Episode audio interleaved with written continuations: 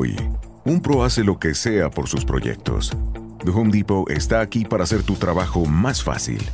Tenemos los productos que conoces y confías en nuestra app. Más opciones de entrega para que tengas lo que necesitas donde quieras. Cuenta con un rastreador de entrega y nunca pierdas de vista el estado de tu orden. Así, tú haces lo que mejor sabes hacer, sea lo que sea.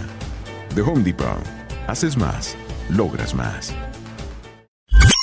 Pia Podcast, en tus oídos un podcast en español de Pia Podcast. Bienvenidos. Esto es Virtual Cine con Sergio Tobón en Pia Podcast. Hoy hablaremos de Quentin Tarantino y su novena película, Érase una vez en Hollywood. También estaremos hablando del regreso del agente Mike Banning en Agente Bajo Fuego. Y les traeremos noticias del séptimo arte. Comencemos.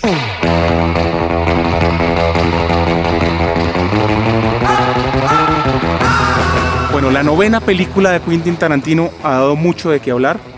Eh, esta película pues se viene anunciando hace ya un buen tiempo, desde el año 2017, cuando comenzó el eh, escándalo del Me Too con Harvey Weinstein, cuando pues comenzó todo este embrollo de los acosos sexuales en Hollywood, donde Quentin ya tenía el libreto, ya tenía el guion, tenía todo, la película iba a ser firmada por Weinstein Company, sin embargo, pues eh, después de todo este suceso, pues eh, Tarantino tuvo que eh, buscar cómo hacer nuevamente todo el proceso de financiación y toda la película. Consiguió que los estudios Sony compraran el proyecto y tuvo todo el patrocinio de esos estudios. Y ya pues este año pudo ver la luz la película. Esta película pues es llamada la novena película de Quentin Tarantino y así se ha anunciado porque él en una de sus primeras entrevistas dijo, yo solamente voy a hacer 10 películas en mi carrera cinematográfica y me retiro. Ahora bien, para algunos lleva 10, para algunos lleva más de 10, para algunos lleva 8. ¿Por qué? Vamos a, a mirar este, este elemento. Se considera que la primera película que hizo Quentin Tarantino es Reservoir Dogs en el año 1992. Sin embargo, Dentro de su filmografía, él tiene una película que se llama My Best Friend Birthday, que es del año 1987. Esa película nunca ha sido contemplada. Obviamente esta película fue codirigida, no fue solamente dirigida por él, pero pues para muchos es su primera película.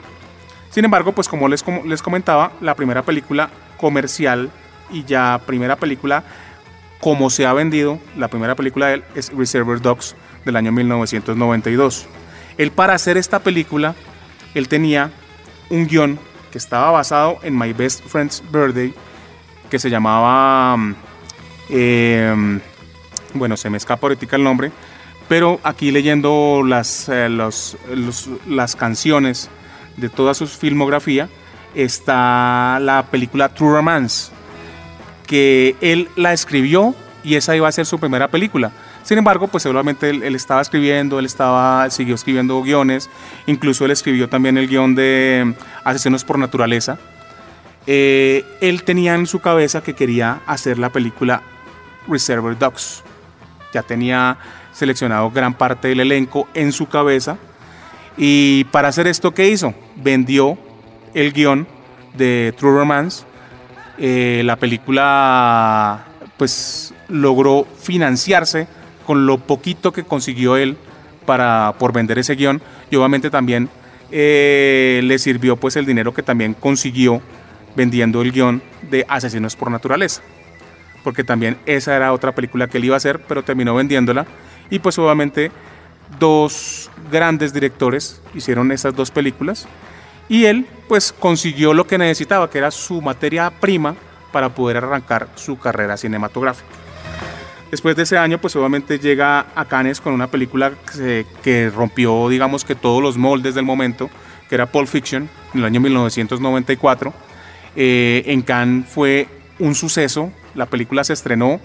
Eh, coincidencialmente, en cine se estrenaron simultáneamente Pulp Fiction y Asesinos por Naturaleza, los dos guiones de él, las dos películas creadas en su mente eh, obviamente Pulp Fiction tuvo más, eh, más eh, difusión, tuvo mayor taquilla, le fue mucho mejor, aunque pues obviamente el caso de Asesinos por Naturaleza, pues obviamente por su restricción, por su calificación, que se le dio calificación de NC17, que en ese respecto en Estados Unidos es una calificación casi aproximada al pornográfico porque no permite entrada de una persona no mayor a 17 años, así vaya con acompañante no puede entrar.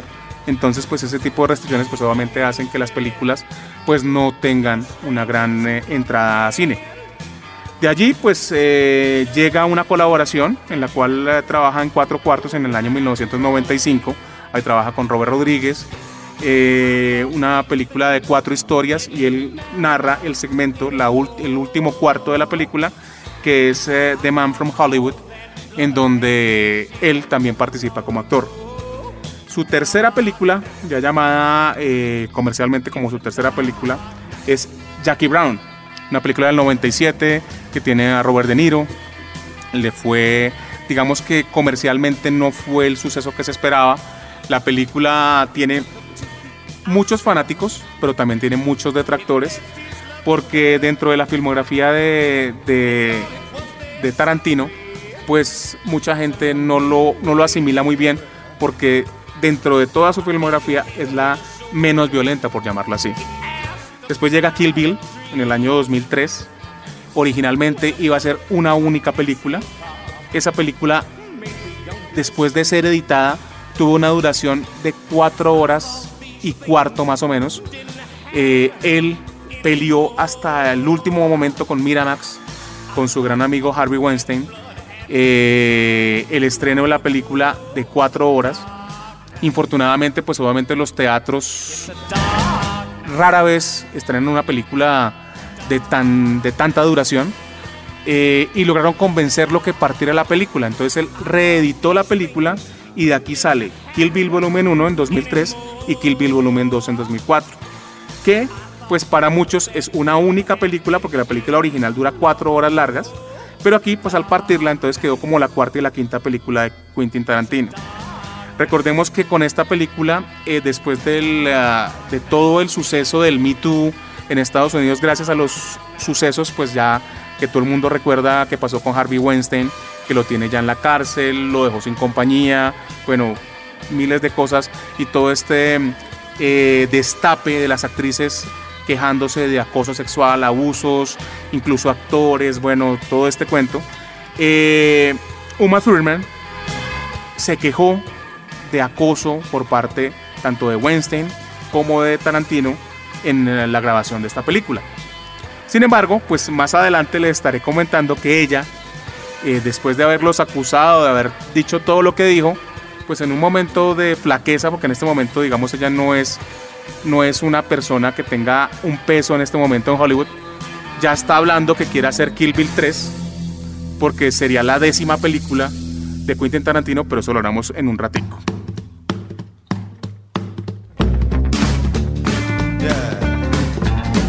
Después viene un proyecto en 2007 llamado Greenhouse, que son dos películas. Eh, dentro de ellas, eh, Tarantino dirige la primera parte que se llama Dead Proof. Y es, esta Greenhouse es, era como ese doblete de películas que había en los cines B, de clase B, y la película está filmada así, como una película de clase B, de género B. Y eh, la película, pues obviamente fue una película para nicho, y la película comercialmente pues no fue muy exitosa. ¿Por qué? Porque era una película que duraba cuatro horas, pero obviamente por el formato como estaba eh, estrenado, pues era como un double package o una, un doblete que tú hacías. Tú pagabas por una película y veías dos. Eh, de ahí incluso del comercial falso que se hizo, porque obviamente llevaba comerciales falsos, salió el comercial falso de Machete, y de ahí, pues eh, Robert Rodríguez hizo la película Machete, después viene Machete Kills y aún, en este momento se está hablando de Machete Kills Again. Después de, esto, de este, esta, de este experimento que pues a los fanáticos les encantó, sobre todo porque pues esta película eh, evocaba mucho el cine de los 70s. Eh, llega una película que mucha gente le costó un poco al principio asimilarla y era una película de guerra hecha por Quentin Tarantino, Segunda Guerra Mundial, eh, con Brad Pitt, eh, que llamada Inglorious Bastards, Bastardos sin Gloria. Esta película, pues, en los, tuvo varias nominaciones a Oscar, incluso tuvo a un gran Christoph Waltz, un actor alemán que estaba haciendo su incursión en Estados Unidos, gana su Oscar como mejor actor secundario. Eh, la película, pues obviamente ficción, porque incluso, espero no hacer un spoiler, pero pues después de 10 años de haberse estrenado la película, pues en usted no la ha visto, pues muy complicado, pero pues eh, imaginando una muerte de, Hitler en un teatro, eh, es esa reinvención, digamos, de, la historia, es muy llamativa. Después llega la película Django desencadenado o Django encadenado, porque así se llamó en varios países, estuvo o desencadenado o encadenado. Eh, en 2012, un western, como a él le gustan, porque él siempre, un género que siempre ha eh, traído a colación es el spaghetti western, eh, famoso que hizo el director Sergio Leone, y de donde pues obviamente los que recuerdan a Clint Eastwood no como director sino como actor, pues él fue el gran icono de esos spaghetti western. Eh, aquí llega una, esta película que sorprendió, pues primera, primeramente porque pues un cowboy negro, que pues en esa época eran esclavos, eh, vuelve a traer nuevamente a, a, a, ¿qué? a Christoph Waltz, eh, ya esta vez no como el malo, sino como el bueno, y trae a, a un Leonardo DiCaprio que hace un papel excepcional porque además nos trae un personaje distinto a lo que estábamos acostumbrados a ver de él. Después llega la octava película, Los ocho más odiados, eh, que se estrena en el año 2015. Eh, los que tienen Netflix, eh, les cuento que esa película va a ser reeditada, porque obviamente esa película pues hubo muchas escenas que quedaron cortadas, que quedaron eliminadas para poderse llevar a cine. Se va a hacer una miniserie con esta película, con todo el material adicional que tiene que tiene Quentin Tarantino. Se va a hacer una miniserie que va, a durar aproximadamente cuatro capítulos. Se ha especulado que pueden llegar a ser ocho, pero pues lo confirmado hasta el momento han sido cuatro capítulos.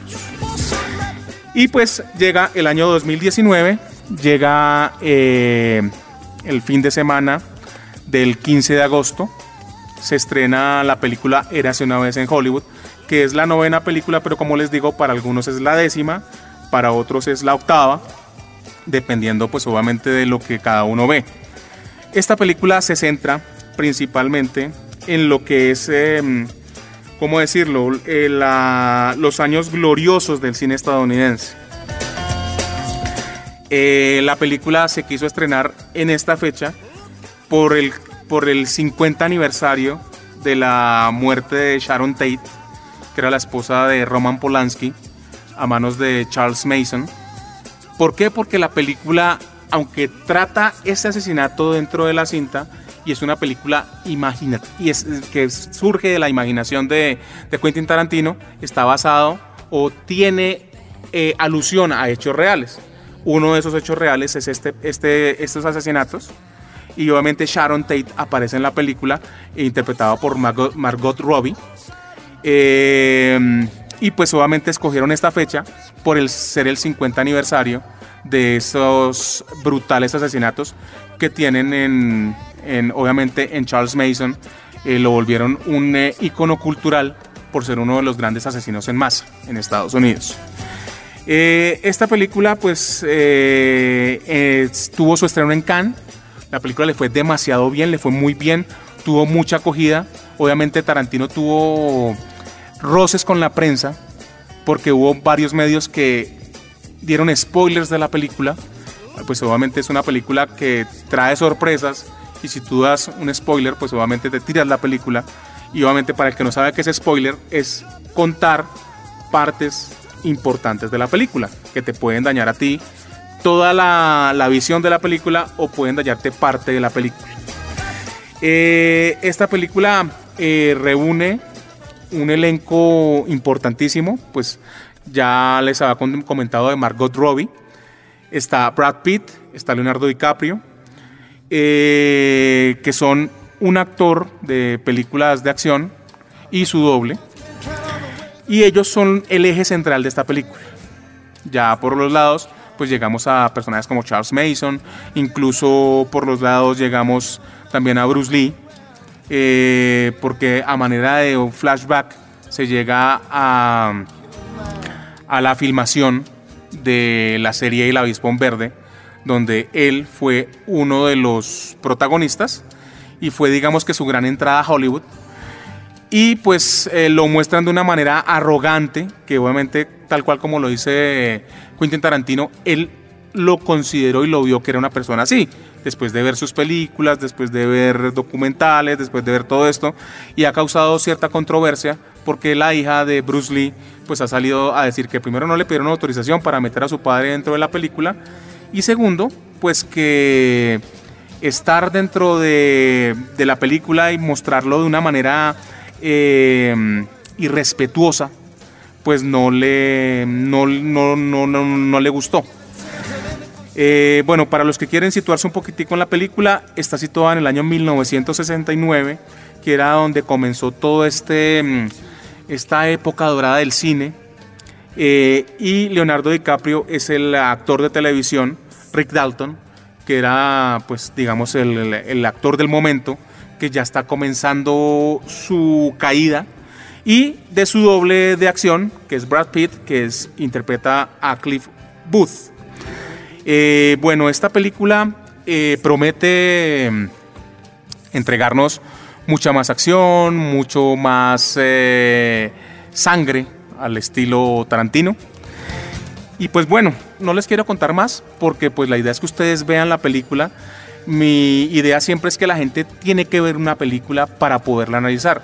Ustedes pueden basarse en lo que yo les diga, pueden basarse en lo que les diga un diario como El Tiempo, pueden basarse en lo que les diga una página de internet como Rotten Tomatoes, pero pues realmente la idea es que cada uno saque su criterio y que el criterio de uno sea lo que valga. Entonces, más, más vale, usted pague su boleta, listo, no la quiere pagar cara porque es que ir un domingo a cine es muy caro, usted puede ir un martes o un miércoles que le sale a mitad de precio. Está Cine Colombia, está Cinemark, está eh, Cinépolis, todos están manejando descuentos entre martes y miércoles. Aprovechelos, vaya y vea la película y saque sus propias conclusiones. Eh, como les conté al principio, eh, Tarantino dijo, voy a grabar 10 películas. De ahí, de ahí, después de eso me retiro. Eh, si está, pues como comercialmente se ha llamado que esta es su novena película, se ha especulado que va a ser la décima película. Y hay dos proyectos que están supuestamente en desarrollo, por lo cual han sido anunciados, pero eso no implica que se vayan a hacer está en primera medida lo que les conté de Uma Thurman, que quiere volver a, repetir su papel de Beatrix Kiddo o Black Mamba o La novia, como quieran llamarla, todos esos nombres los recibió dentro de la película. Eh, quiere interpretar en donde eh, vamos a cobrar la venganza de los asesinatos que, cometió eh, The Black Widow en las dos primeras películas. Sin embargo, en el año 2018, durante la premiere de la película Ready Player One, de, mm, acerca de este famoso libro, en donde Steven Spielberg para mí se, se volvió otra vez a, recordar de hacer buen cine. Eh, Simon Peck, eh, si ustedes lo recuerdan, él, es, eh, él aparece en la saga de Star Trek. Él fue el que hizo el guion de la tercera parte de Star Trek, Star Trek Beyond. Él está en la, en la saga Misión Imposible. Él en, durante la premiere dijo que se estaba trabajando ya para una cuarta parte de Star Trek. Él ya tenía el guion, pero que estaba peleando porque, lo, porque el Quentin Tarantino se va reunido con J.J. Abrahams, el director de la primera parte, y productor de las, de las subsiguientes eh, estrenos, que él fue el que trajo de regreso esta saga y pues digamos que es el que tiene eh, con su productora los derechos cinematográficos. Se va reunido con Quentin Tarantino porque Quentin Tarantino desde hace varios años viene manejando una idea de hacer una película de Star Trek porque él es uno de los grandes fanáticos que tiene esa saga. Y en este momento esa película, aunque había, sido eliminada, hace un par de, meses volvió a entrar en, en preproducción. Obviamente eso no implica nada que se vaya a estrenar, pero entonces posiblemente y se viene hablando porque ya después del estreno de Eras una vez en Hollywood, tanto Margot Robbie como Brad Pitt dijeron nosotros queremos participar en el Star Trek de Quentin Tarantino. Entonces digamos que esto ha dado, eh, eso es lo que ha hecho que esta, que esta producción esté ahí andando sin tener nada claro todavía, pero que podría llegar a ser la décima película y última película de Quentin Tarantino en eh, toda su historia de cine. Obviamente cuando él colabore con otros directores, como lo hizo con Four Rooms, con varias películas que, en las cuales él ha sido codirector, como Sin City, pues esas no cuentan como películas suyas, por lo cual eh, podremos ver más de él, pero con solamente su título y donde él trabaja como, director y guionista, esta podría ser su décima película, entonces en este momento estamos con o Kill Bill 3 o eh, Star Trek 4. Sin embargo, también ha estado rodando el rumor sobre todo desde antes de comenzar la, el proyecto de Eras una vez en Hollywood, hacer una película de los hermanos, los hermanos Vega. ¿Por qué? Porque está Michael Madsen, que estuvo en, eh, en Reservoir Dogs, y está Vincent Vega de Pulp Fiction. Eh, en el mundo de Tarantino, ellos son hermanos, y la idea es hacer una película de ellos dos. Vamos a ver cuál va a terminar siendo la película que va a ser la décima y última película de Quentin Tarantino.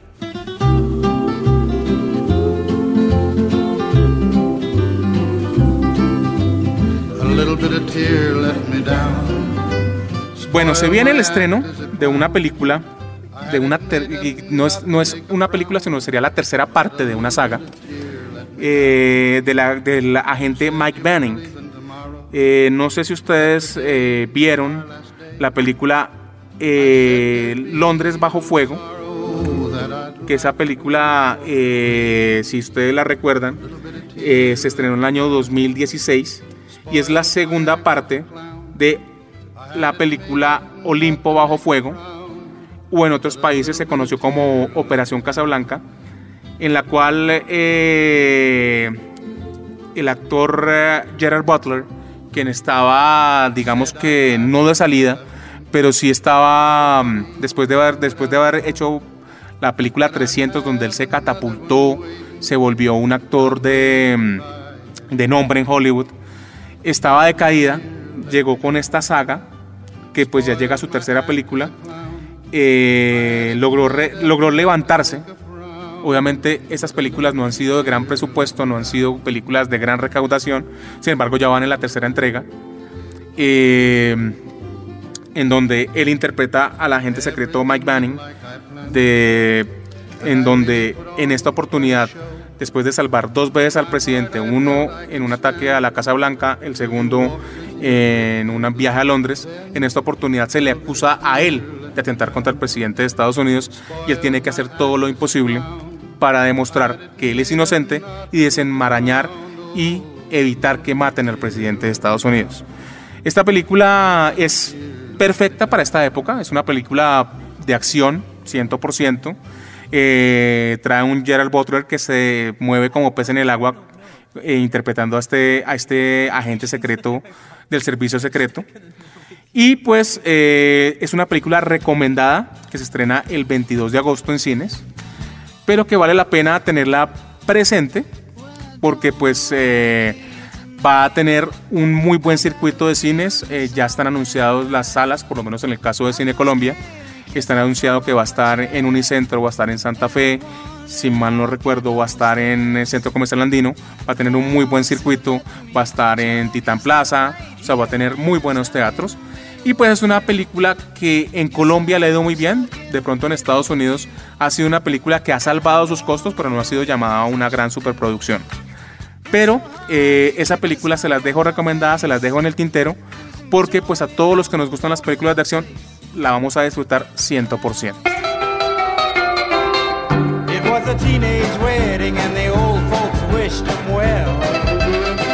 Bueno, entramos con noticias de Hollywood. Eh, este año pues, estuvo marcado por la compra por parte de Disney de los estudios 20 21st Century Fox, que son los estudios 20th Century Fox, todo, compraron todo lo que tiene que ver con ellos, tanto cine, televisión eh, y entretenimiento. Eh, esta compra, pues que marcó un suceso y obviamente eh, rompió la historia del cine en dos, porque pues Disney compró uno de los estudios, de los grandes estudios de Hollywood. en su primera, en su primer informe, la dirección de Disney entregó pérdidas por 170 millones de dólares tras el estreno de Dark Phoenix, X-Men eh, Dark Phoenix. ¿Por qué? Porque la película no recaudó lo que costó. Ya la película salió de todo el mundo y después de haberse estrenado en todo el mundo, obviamente sin, sin tener en cuenta el estreno en video, que eso ayuda a recaudar y a recuperar algo de dinero, la película dejó una pérdida de 170 millones de dólares para la compañía. Ya la pérdida no la asumió Fox, sino la asumió Disney. Y esto llevó a que comiencen a replantearse películas que estaban en desarrollo por parte de los estudios Disney que venían siendo trabajadas con los estudios Fox. Entonces varios directores quedaron eh, con sus películas eh, temblando. Eh, lo único que ya quedó certificado y es porque Disney tiene pensado sacar dinero de lo que Disney eh, de lo que Disney ve que Fox tenía esas joyas y que obviamente sabía que iban a recaudar dinero. Los únicos proyectos que siguen en pie de Fox son las cuatro próximas entregas de Avatar eh, van a pues, seguir trabajando y seguir explorando el universo de el planeta de los simios. Todavía no saben si van a continuar después de el planeta de los simios la guerra, qué va a pasar, o van a reiniciar nuevamente la saga. Son los dos únicos proyectos que sobreviven en este momento. Hay algunos que están todavía en veremos. Eh, los que estaban esperando un relanzamiento de la saga de eh, duro de matar, porque ya se estaba trabajando, ya estaba en preproducción, un reinicio de la saga a manera de precuela. Eh, les cuento que quedó suspendida, quedó cancelado ese proyecto. Eh, hay varios proyectos, incluso hay uno de Steven Spielberg que estaba por ahí andando, se canceló. Y se van a empezar a abrir espacios para revisar proyecto por proyecto, pero cualquier película que estuviera basada en una historia original, en una historia nueva, que no represente que vaya a haber una secuela o que no haga parte de otra secuela, no va a ser tenido en cuenta y ya van a ser descartados.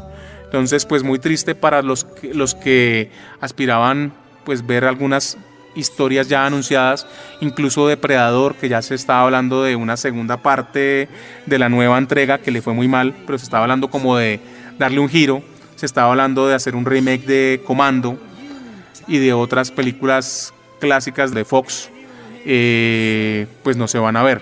Lo que sí ya anunció eh, Disney es que va a ser remake de dos, digamos que clásicos del el cine de comedia y fantasía de los estudios 20th Century Fox y es van a volver a hacer Mi pobre angelito, van a rehacerlo y van a arrancarlo de ceros, muy seguramente con la idea de hacer varias entregas y también van a rehacer, van a arrancar de ceros Una noche en el museo.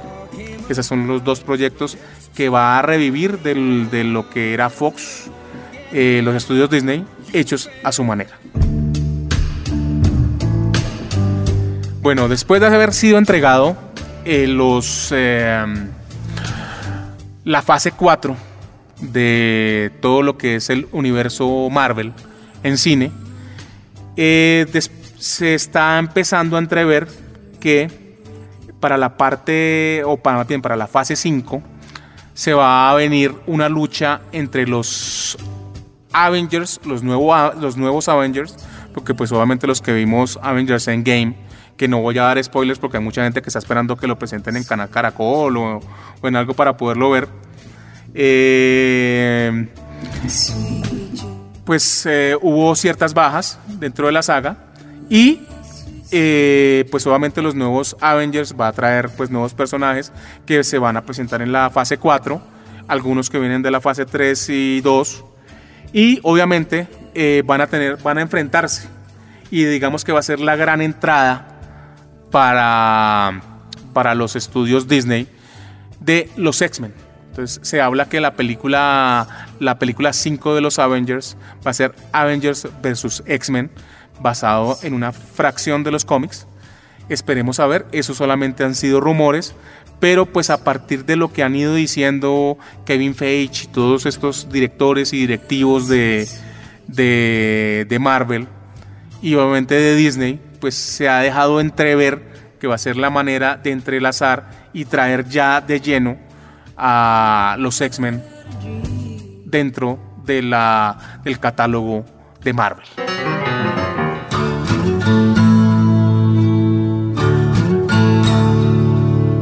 Bueno, ya comienzan eh, las especulaciones sobre los premios Oscar. Estamos demasiado temprano para hablar de especulaciones. Sin embargo, pues ya eh, han comenzado a hablarse eh, por parte de la crítica de algunos actores que pueden llegar a merecer o no merecer nominaciones.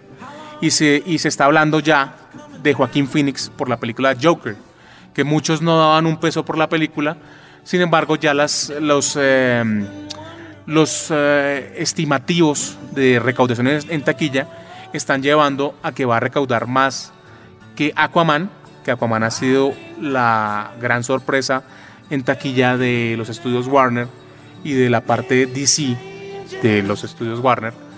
Y también se dice que va a recaudar más que Chazam.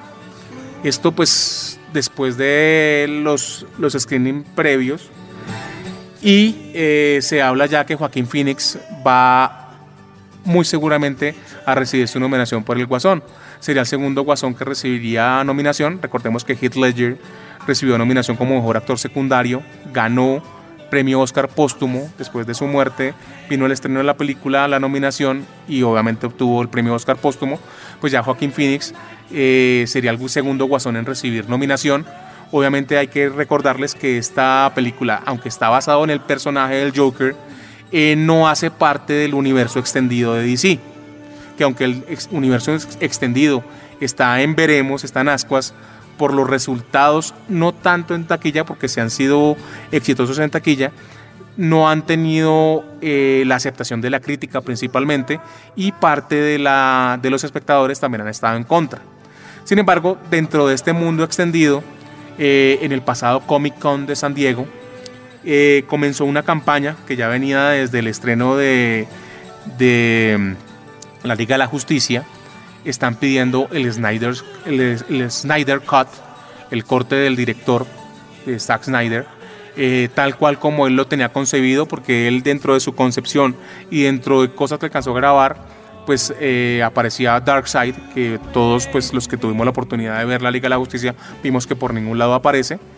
Eh, este se habla que este puede ser como una, un impulso y un impulso que puede funcionar porque ya incluso eh, grandes celebridades, grandes personas saben que ese corte existe y están pidiéndolo también, y están pidiéndolo a los estudios Warner que esté en esa película y puede que si no la estrenan en cine, puede que la estrenen en la nueva plataforma que va a unir lo que es DC, lo que es Warner, lo que es HBO, que pues obviamente en esta, en esta lucha de todos contra Netflix y contra Amazon Prime, que ya llevan un, un camino recorrido, pues recordemos que en diciembre entra Disney Plus y va a entrar la fusión de todas las compañías que tienen que ver con Warner, que se va a llamar HBO Max, que va a reunir todo lo de Warner, va a reunir todo lo de HBO, va a reunir todo lo de DC en una sola plataforma. Y puede que sea uno de estos lanzamientos que dé apertura a este canal. Pero esa película existe, esa película sí está, ya fue certificada que sí, que sí hay el Snyder Cut. Y pues si no se llega a lograr que los estudios la lleven a cine, muy seguramente va a ser estrenada en esa plataforma que va a ver la vida, si Dios quiere, antes de que termine este año. Bueno, eso fue todo por hoy. Eh, la próxima semana estaremos hablando de otros estrenos, de otras películas, les traeremos más noticias. Eh, espero que nos sigan en redes. Tenemos nuestra cuenta en Instagram, que se llama Virtual Cine. Y tenemos también nuestra cuenta en Twitter, también se llama Virtual Cine. Espero que nos sigan. Eh, los acompañó Sergio Tobón aquí en eh, Virtual Cine, aquí en Pia Podcast. Y los esperamos la próxima semana. I like a bed that's really firm. I need something a little softer than that. Rest easy. With the Sleep Number 360 smart bed, you can both adjust your comfort with your Sleep Number setting. Can it really help me fall asleep faster? Yes, by gently warming your feet. Okay, but can it help keep us asleep? It senses your movements and automatically adjusts to keep you effortlessly comfortable. Sleep Number, proven quality sleep is life-changing sleep. And now all beds are on sale. Save 50% on the Sleep Number 360 limited edition smart bed, plus special financing on all smart beds. Ends Monday. To learn more, go to sleepnumber.com. Special financing subject to credit approval. Minimum monthly payments required. See store for details.